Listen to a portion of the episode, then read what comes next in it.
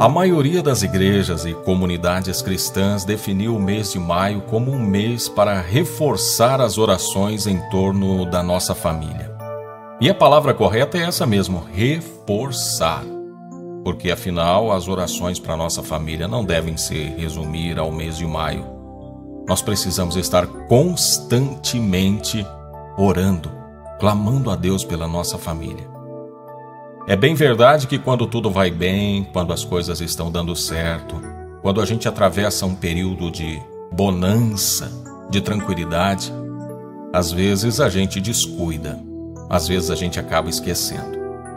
Mas nós não podemos, nós não podemos baixar a guarda, nós não podemos deixar a nossa família à mercê dos ataques sutis do inimigo. E nunca em toda a história da humanidade a família foi tão atacada. Atacada por meio da mídia, das tentações, do consumismo desenfreado. Esse consumismo desenfreado que leva pessoas a dívidas terríveis, que às vezes acabam com a alegria de viver, acabam com o diálogo, acabam com a tranquilidade e às vezes acabam com a união. Há muitas pessoas enterradas em dívidas porque acabaram cedendo ou sendo fisgadas pelo consumismo desenfreado. Esse consumismo, na maioria das vezes, é gerado por um espírito de insatisfação, que também é uma obra do inimigo. Às vezes a pessoa tem tudo para viver uma vida de tranquilidade, ela já alcançou conforto, estabilidade, mas o maldito inimigo, ele vem e lança uma semente de insatisfação. Uma semente de insatisfação, até mesmo com a tranquilidade da vida. E aí as pessoas às vezes saem para gastar, consumir. Porque afinal de contas, gastar, consumir, isso gera um certo prazer na gente. Não adianta a gente tentar esconder o sol com a peneira. A gente gosta de comprar. A gente gosta de consumir. Faz parte da gente. É só você observar quando você compra algo novo, aquela sensação. Parece até que um, uma espécie de um hormônio é liberado no nosso organismo. Dá aquela sensação gostosa, não é? Mas, lamentavelmente, a maioria das vezes que a gente gasta sem pensar, a gente acaba ficando devendo e depois acaba se enroscando, acaba tendo dificuldade para pagar. Aí vem as cobranças, aí a paz vai embora e a gente se arrepende. Então nós precisamos buscar a direção e a orientação de Deus e buscar satisfação para o nosso espírito. E isso a gente só encontra por meio da palavra de Deus. Como disse, nós estamos sendo terrivelmente atacados diariamente. E esse ataque, ele vem de todas as formas, lamentavelmente até mesmo por meio do ensino pois há escolas onde a preocupação de alguns profissionais da educação não é apenas ensinar as matérias concernentes à ciência da educação, história, geografia. Eles precisam às vezes ir além. E alguns querem doutrinar os alunos a acolherem as suas ideologias, pensamentos, coisas que às vezes vão contra a palavra de Deus. E nós não podemos abrir mão da palavra de Deus, porque a palavra de Deus é aquela que nos ampara, que nos dá sustentação, é aquela que é luz para o nosso caminho. Quando nós não colocamos a palavra de Deus na nossa vida, nós andamos na escuridão, nas trevas, lançados à nossa própria sorte. Então nós precisamos da direção de Deus. E eu tenho aqui agora um salmo específico para que a gente possa buscar orientação de Deus, proteção para nossa casa, para nossa família. Agora é importante a gente também não apenas orar, não apenas nos colocar na presença de Deus, ignorando os ataques que são arquitetados contra nós e ataques esses que nós precisamos estar atentos para que a gente não seja uma presa fácil. Como disse, a família vem sendo atacada constantemente, mas o que nós vemos hoje não é fruto do ontem recente. Isso é um plano de Satanás que nasceu lá no Éden para destruir a família.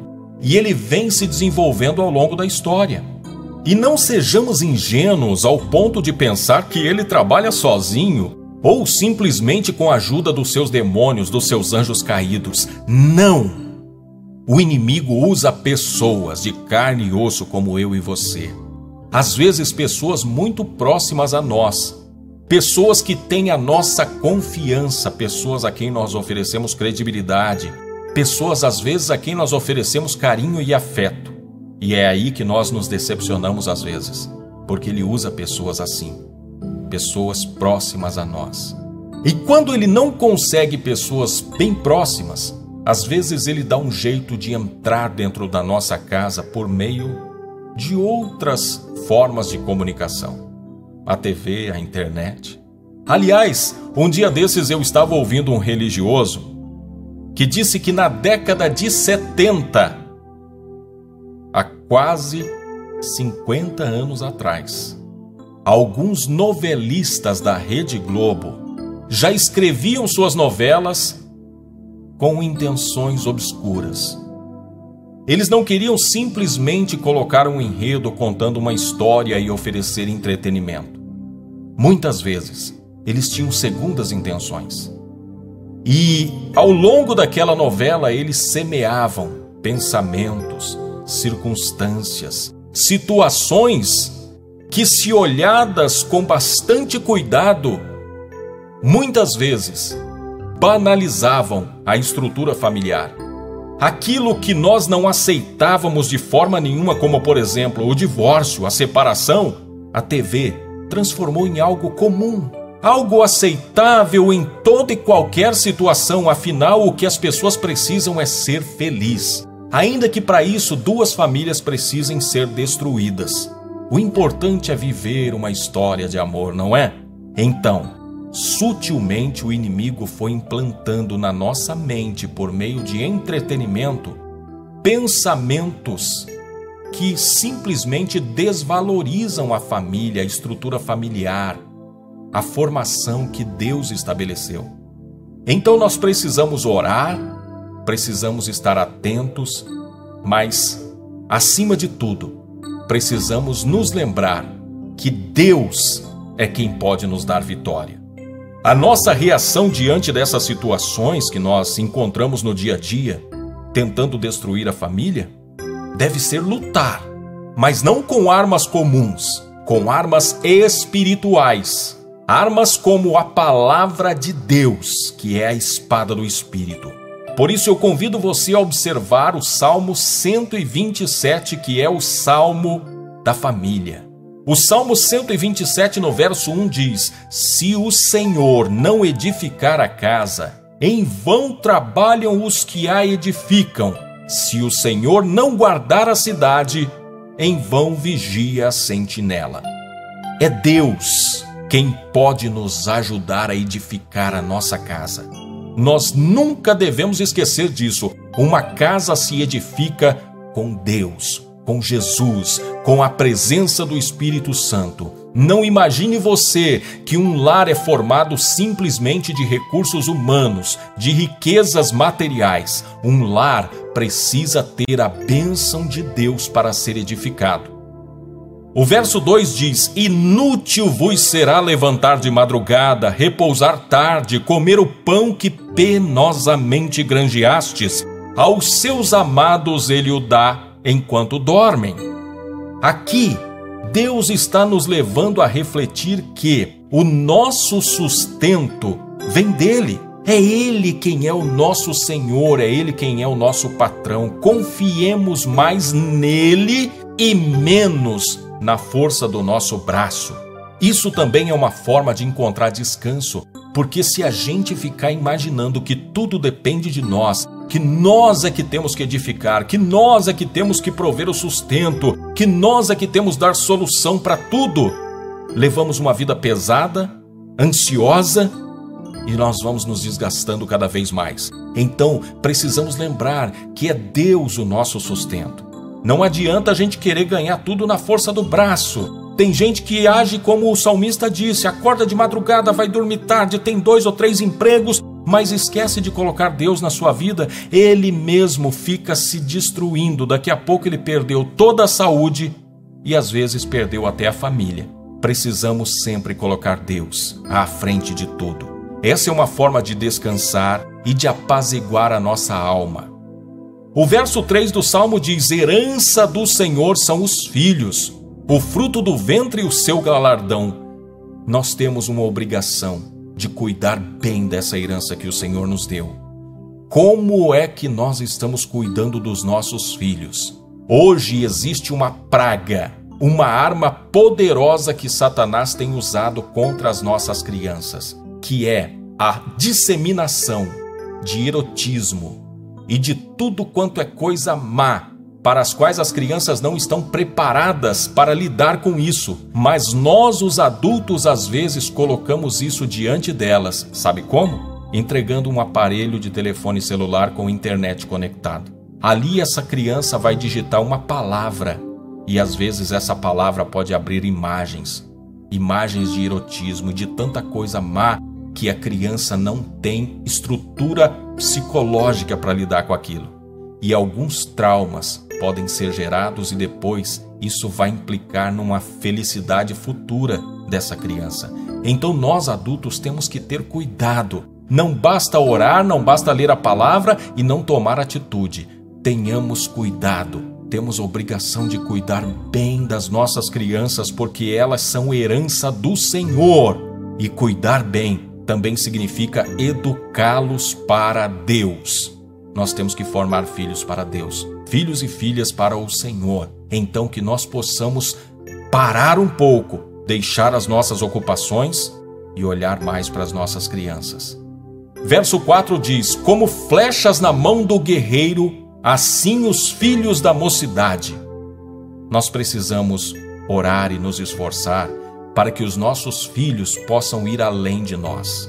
É isso que diz a palavra, eles são como flechas na mão do guerreiro. Se nós agirmos corretamente, se nós buscarmos força, sabedoria e direção de Deus, os nossos filhos poderão ir além daquilo que nós fomos. Os nossos filhos poderão ir muito mais à frente e, quem sabe, glorificar ainda mais o nome de Deus.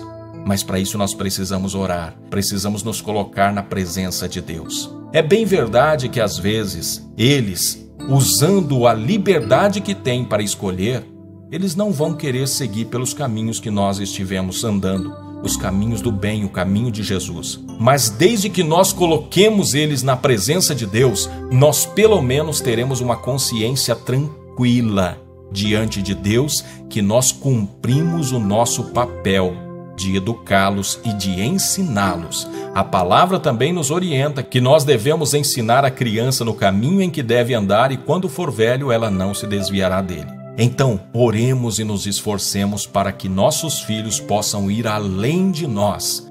Precisamos deixar um legado.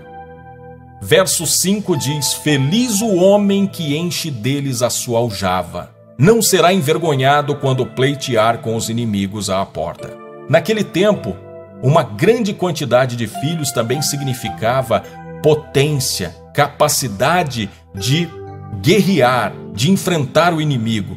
As famílias eram grandes, os clãs eram fortalecidos a partir do número de filhos que uma família tinha. Assim elas poderiam combater o inimigo. Hoje nós não vivemos esse tempo. Estamos numa era totalmente diferente, numa nova geração, a qual o mais importante não é o número de filhos, mas a qualidade com que nós os educamos. Talvez há pessoas que têm um monte de filhos e não conseguem educá-los bem. Aquele que tem um e consegue formá-lo de forma correta e educar bem e deixar um legado, já está cumprindo o seu papel. Que nós possamos nos lembrar disso. Filhos precisam de educação e de direção. Nós precisamos medir as nossas condições, os nossos recursos e saber se podemos tê-los ou não. Talvez o caminho mais certo seja ter pouco e educar bem do que ter muitos sem educação. Que nós possamos nos lembrar disso. E agora eu quero clamar a Deus em favor da sua família, da minha família, e que nós possamos estar na presença dele buscando sempre direção Deus poderoso de graça e bondade, eu apresento diante de ti a vida de cada uma das pessoas que me acompanha agora, pedindo que o Senhor venha com poder, com graça, com misericórdia, estruturar, edificar a nossa casa, a nossa família. Senhor, há muitas pessoas me ouvindo, algumas pensando: meu Deus, como eu gostaria de ter ouvido isso antes, porque a minha família já foi destruída. Mas eu sei, ó Pai, que tu podes todas as coisas e nada te é impossível. A tua palavra também nos mostra que tudo é possível ao que crê. Então eu te peço, ó Deus, que tu possas trazer restauração, que tu possas trazer uma reedificação para este lar, para este relacionamento e que essa pessoa possa testemunhar o grande milagre que o Senhor fez na casa dela. Senhor, cuida da nossa casa cuida da nossa família, cuida dos nossos filhos, dos nossos pais, dos nossos entes queridos. Nós clamamos pela tua intervenção divina, fazendo com que a nossa família esteja debaixo da tua proteção e possa seguir na tua direção. Senhor, perdoa-nos pelas muitas vezes que erramos, que falhamos em educar os nossos filhos. Perdoa-nos pelas muitas vezes que atribuímos mais atenção e valor aos de fora do que aos de dentro da nossa casa. Perdoa-nos por todas as nossas falhas, pelos nossos erros, pelos nossos pecados cometidos contra a nossa família. Perdoa-nos, ó Pai, por ter pecado contra ti, desvalorizando aquilo que o Senhor valorizou. Meu Deus, agora nós pedimos, tem misericórdia e compaixão de nós Ajuda-nos a arrumar a nossa casa, ajuda-nos a edificar a nossa casa, ajuda-nos a ter filhos bem criados e educados no caminho do Senhor. Ajuda-nos para que a nossa união não seja só de boca, nem de aparência, mas seja uma união fortalecida com a presença do Teu Espírito Santo, porque diz a Tua palavra que o cordão de três dobras não se quebrará, então, Senhor, que o teu Espírito Santo esteja fortalecendo a união de homem e mulher, a união das famílias, a união daqueles que estão diante de ti agora, clamando por um socorro, clamando pela tua intervenção divina. Senhor, faz um milagre na nossa casa. Nós colocamos agora, por meio desta oração, toda a nossa família no teu altar e pedimos: abençoa a nossa família, em nome de Jesus. Amém. Eu creio que há muitas famílias que você gosta, que você ama, que você tem como especiais para você. Eu peço para você enviar para essas famílias agora esta oração. Envie para as famílias de pessoas que você ama, que você gosta. Deixe o seu like no nosso vídeo, assim você ajuda o canal e a palavra de Deus será propagada na internet. Inscreva-se no canal. Que Deus te abençoe.